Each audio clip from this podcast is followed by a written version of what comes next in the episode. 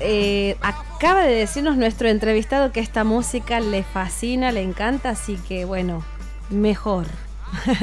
¿Cómo estás? Francisco Brayán.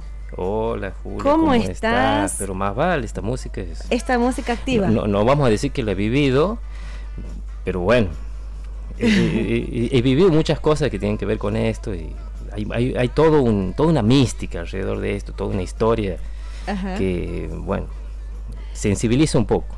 Bien, bueno, bueno, pero no, no, no te pongas aquí muy sensible. Ah, bueno, em, Francisco Brayán, les comento a la audiencia, él es estudiante avanzado de la ingeniería en electrónica y es astrónomo. Lo que nosotros queremos traer a estos estudios, a esta mesa, a esta mañana, es el tema del telescopio espacial James Webb. ¿Qué está pasando con este, mm, se puede decir algo como, como revolucionario en este momento en la astronomía? Sí, totalmente, totalmente. Vos me dices que no me ponga sensible, pero si es por esto, ya estamos sensibles, hemos empezado la semana sensible y, no sé cuánto nos va a durar, porque esto realmente es histórico. Lo que, lo que estamos viviendo es algo histórico eh, y sobre todo porque lo hemos, esperado muchísimo tiempo. El, proyecto, este proyecto astronómico James Webb, eh, se viene gestando hace 30 años. Eso es lo que es algo que muy pocos conocen.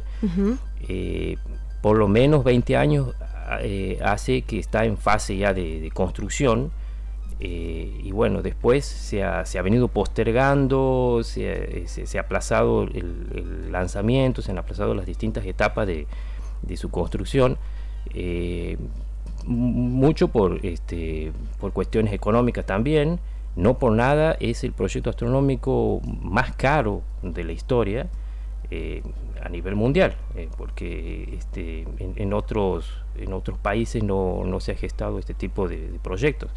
Así que realmente eh, es algo, algo histórico. Y después de 20 años, ¿qué pasó? El año pasado lo lanzaron. El año pasado se ha lanzado justo el 25 de diciembre. Bien. Ah, ¿Y qué es lo que está pasando en estos días? ¿Qué es la noticia? Estos días lo que está pasando es que tenemos las primeras muestras, el primer eh, trabajo que está presentando eh, la gente que trabaja en este proyecto que eh, son las, fotografías del cielo que ha captado el, telescopio. Eh, ¿Por qué tanto tiempo? Bueno, porque ha demorado unos un par de meses en llegar hasta su destino, está bastante lejos de la Tierra, eh, está mucho más lejos de, la, distancia de la Tierra a la Luna, y, además ha demorado mucho tiempo en prepararse, digamos, tiene que eh, adecuarse. Eh, eh, recordemos que cuando en su, en su lanzamiento el telescopio se ha tenido, lo han tenido que encoger, porque como es muy grande, para que pueda entrar dentro de un, de un, cohete lo han encogido y después todo eso se tiene que desplegar y sobre todo se tiene que enfriar. El telescopio trabaja a nada menos que menos 230 grados centígrados. Muy frío. Esa es la temperatura que necesita para, para funcionar. Así que, bueno, por eso es que ha pasado todo este tiempo. ¿Qué es el James Webb? todo esto, ¿qué es el James Webb? Un telescopio, eso estamos hablando. Este, todos sabemos que la ciencia utiliza microscopios para ver cosas chiquitas, para ver este, cosas muy, muy chiquitas, y telescopios, que vendría a ser como algo al revés, para ver algo grande, cosas que están muy lejos, que no, no podemos ver con nuestros propios ojos la particularidad, sobre todo, de este tipo de telescopio que nos permite ver cosas que no, no tenemos cómo ver eh, directamente de otra forma que no sea a través de este medio. Son nuestros ojos. Sin este, este equipo, sin este, este telescopio, no, no podemos tener idea de lo que está pasando, de lo que se puede ver. ¿Por qué se dice en este caso que es un viaje en el tiempo? Esa es la, la pregunta más, emocionante de todo esto. Porque vamos a partir de algo, a los físicos nos gusta explicarlo de, esta forma. Nosotros siempre estamos mirando el pasado. Técnicamente yo, yo a vos, yo que te estoy viendo en este momento, vos estás a un metro mío en la mesa, pero yo no te estoy viendo en tiempo real. Te estoy viendo cómo eras cuando la, luz que sale de, la, lámpara y se refleja en vos y después llega a, mis ojos y eso ha demorado un tiempo. Ese tiempo es un tiempo atrás y eso es lo que ese es el tiempo que, yo, estoy, yo estoy mirando. No es, el, no, es, no es la realidad, es lo que pasa que en, términos que nosotros nos manejamos, esto, mm, ese lapso de tiempo es muy corto, no afecta. Pero por ejemplo, cuando son distancias largas, sí.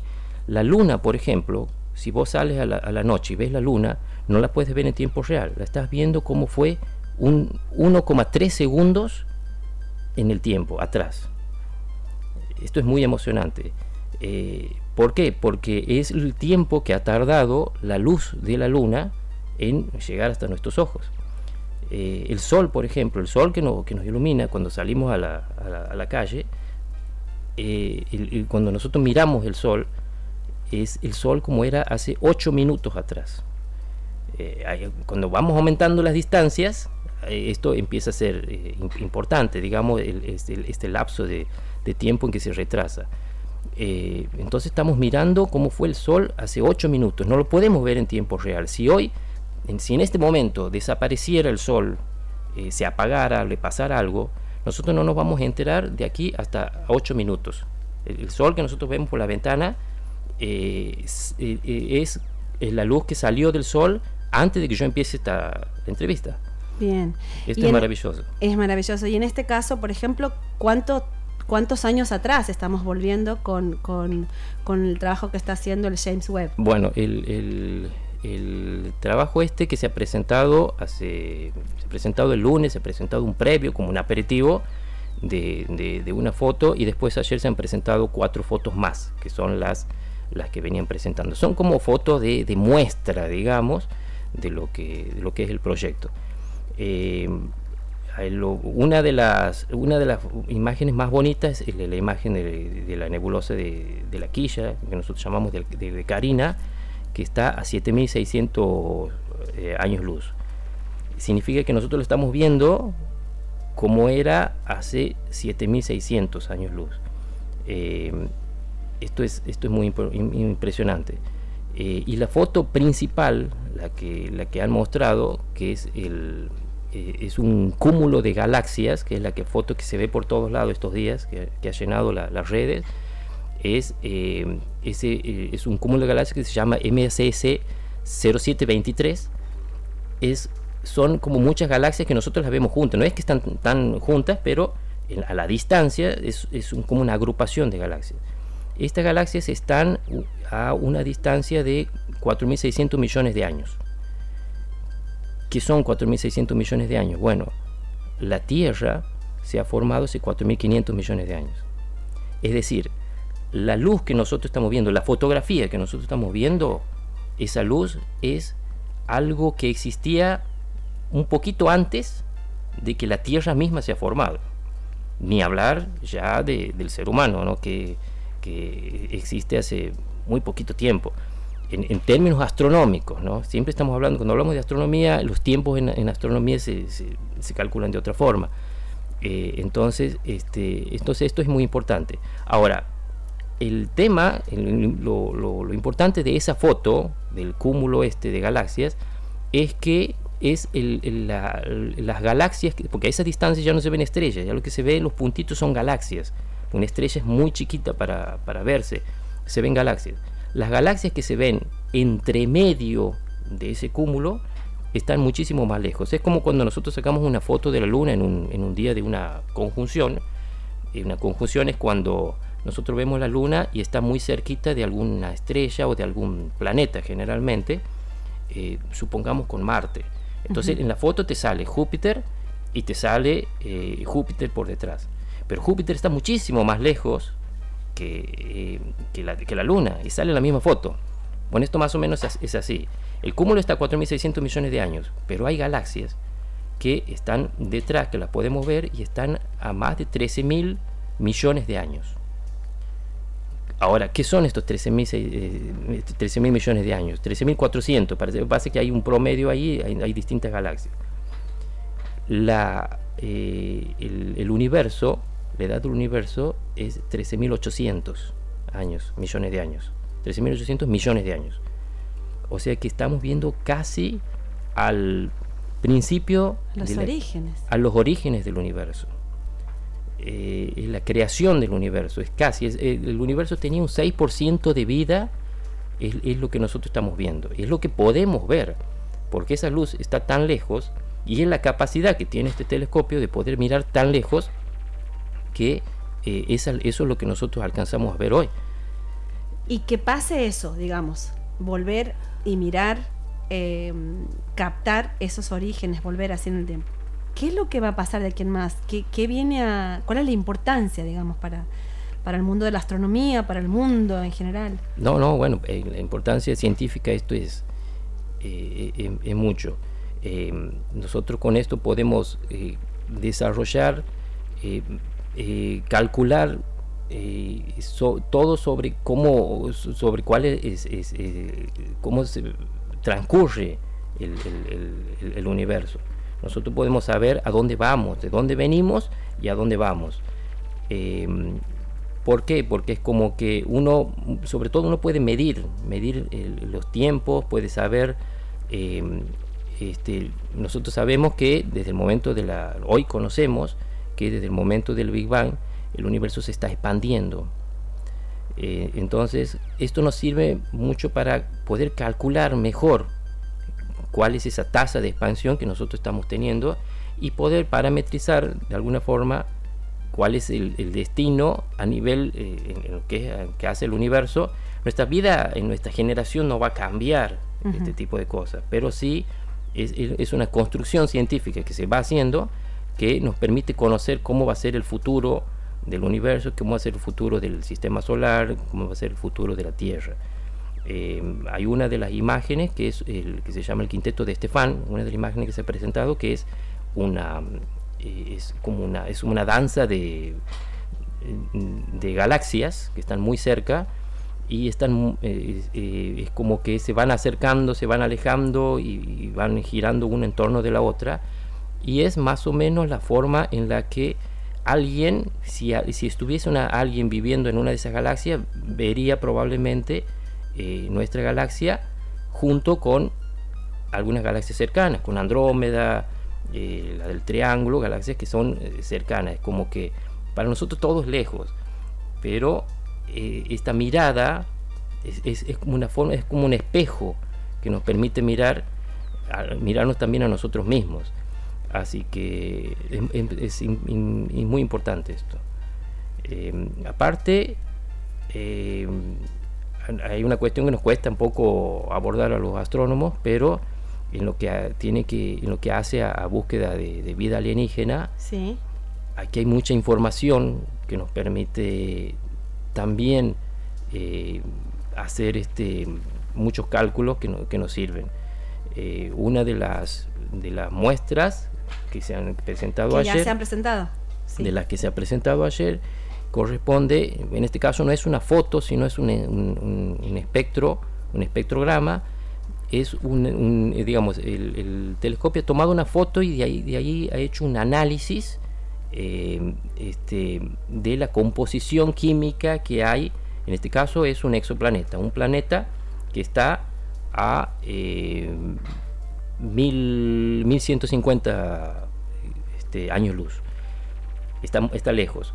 Eh, y nosotros, y con, el, con la ayuda de ese telescopio, se ha podido saber, por ejemplo, que tiene agua, que tiene nubes. Este, calculemos que son 1100, más de mil este, años luz. Eh, es, mucho lo que podemos hacer con esto. Eso nos permite eh, hacer mucha, modelizar muchas cosas y saber cómo, cómo funciona. Estamos viendo muchas estrellas en, su nacimiento y muchas estrellas que están al final de su vida. Eh, hay otra de las, de las fotos que presenta eso, ya no, ya no quiero aburrir más con nombres, pero eh, que presenta eso, que es el final de una estrella, una estrella que no es igual que, la del Sol, pero es parecida, entonces nos permite también eh, saber con más exactitud qué es lo que, no, qué es lo que nos depara, digamos. ¿Y el James Webb cuánto más va a estar en el, en el espacio mm, trayendo toda esta información tan importante, tan revolucionaria? Bueno, el James Webb tiene tiene hilo para rato. El, cálculo, el, proyecto eh, comprende 10 años, pero esto siempre es variable, depende de muchos 10 años a partir de su lanzamiento. A partir de, sí, de ahora, claro, de su lanzamiento. no es que van a pasar los 10 años y va a dejar de funcionar. El, Hubble, por ejemplo, que es el telescopio, el predecesor que nosotros decimos, que se ha lanzado en 1990, eh, también tenía un, tiempo de vida de más o menos eso, y, estos días todavía sigue funcionando, ya, de 30 años, así que más de 30 años, o sea que eh, no, no esperamos que funcione tanto el Web, pero eh, este, sí, sí y, el tiempo es, mucho. Este, hay que pensar que el, telescopio trabaja casi constantemente, continuamente. Eh, del Hubble tenemos eh, información, archivos, capturas que todavía no han sido analizadas, que están hace años almacenadas y que todavía no había tiempo de, analizar. Entonces, en estos proyectos lo importante es eso, más allá del tiempo, que, va a permanecer en funcionamiento es toda la información que va, que va captando y que se va almacenando. A veces, a veces ni, siquiera los astrónomos saben para qué sirve, pero en algún momento va, a servir, digamos. Como uno saca fotos y después te, acuerdas y dices, ah, capaz que tengo alguna foto de eso y voy y busco, ah, mira, tengo una foto y aquí puedo ver y me sirve. Bueno, esto es un poco así. Bueno, ¿algo más que quieras contarnos de, de todo este, de este hito? No, no, bueno, la verdad que estamos muy, este, eh, estamos muy sensibilizados con esto. Eh, mm, realmente se está reescribiendo la historia de la astronomía con esto. ¿Por qué? Porque eh, esto nos va a permitir conocer, saber que hay muchas cosas que en una de esas estábamos equivocados. Vamos a tener nuevas información que nos va a permitir corregir cosas y eh, mejorar también, descubrir también, obviamente, sobre todo, descubrir nueva información. Eh, así que, bueno, el, telescopio es, te decía recién, es el, el, Hubble, ha sido el predecesor. ¿Qué es el Hubble? Es un telescopio eh, anterior de una envergadura de este tipo, pero es, bastante más chico, en un orden de casi cinco veces más chico. Pero em, la particularidad, para los que no saben de estos telescopios, es que están en el espacio, no están sobre la Tierra. Entonces, la gran ventaja que tienen es que no dependen de la atmósfera. Nosotros aquí, los astrónomos, tenemos que lidiar con que los días, con la temperatura, con que esté nublado, con que, o que aunque no esté nublado, con que hay días que son más claros que otros, tenemos que a veces viajar un poco a lugares que, tengan mejor visibilidad. en, el centro, en la urbe de la ciudad no se puede ver. Nosotros hacemos excursiones a lugares más eh, alejados, donde los cielos son más limpios. Eh, y, bueno, este telescopio está en el espacio, directamente está por encima de la atmósfera de la Tierra.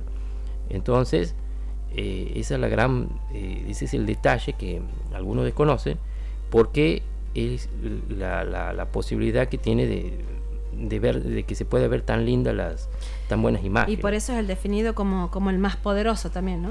Bueno, muchísimas gracias Francisco Brayán, gracias por, por, este, por explicarnos, por darnos un poco de luz, hablando de luz a, a, este tema, este, que nos parecía interesante poder escucharlo, la verdad que es apasionante el tema.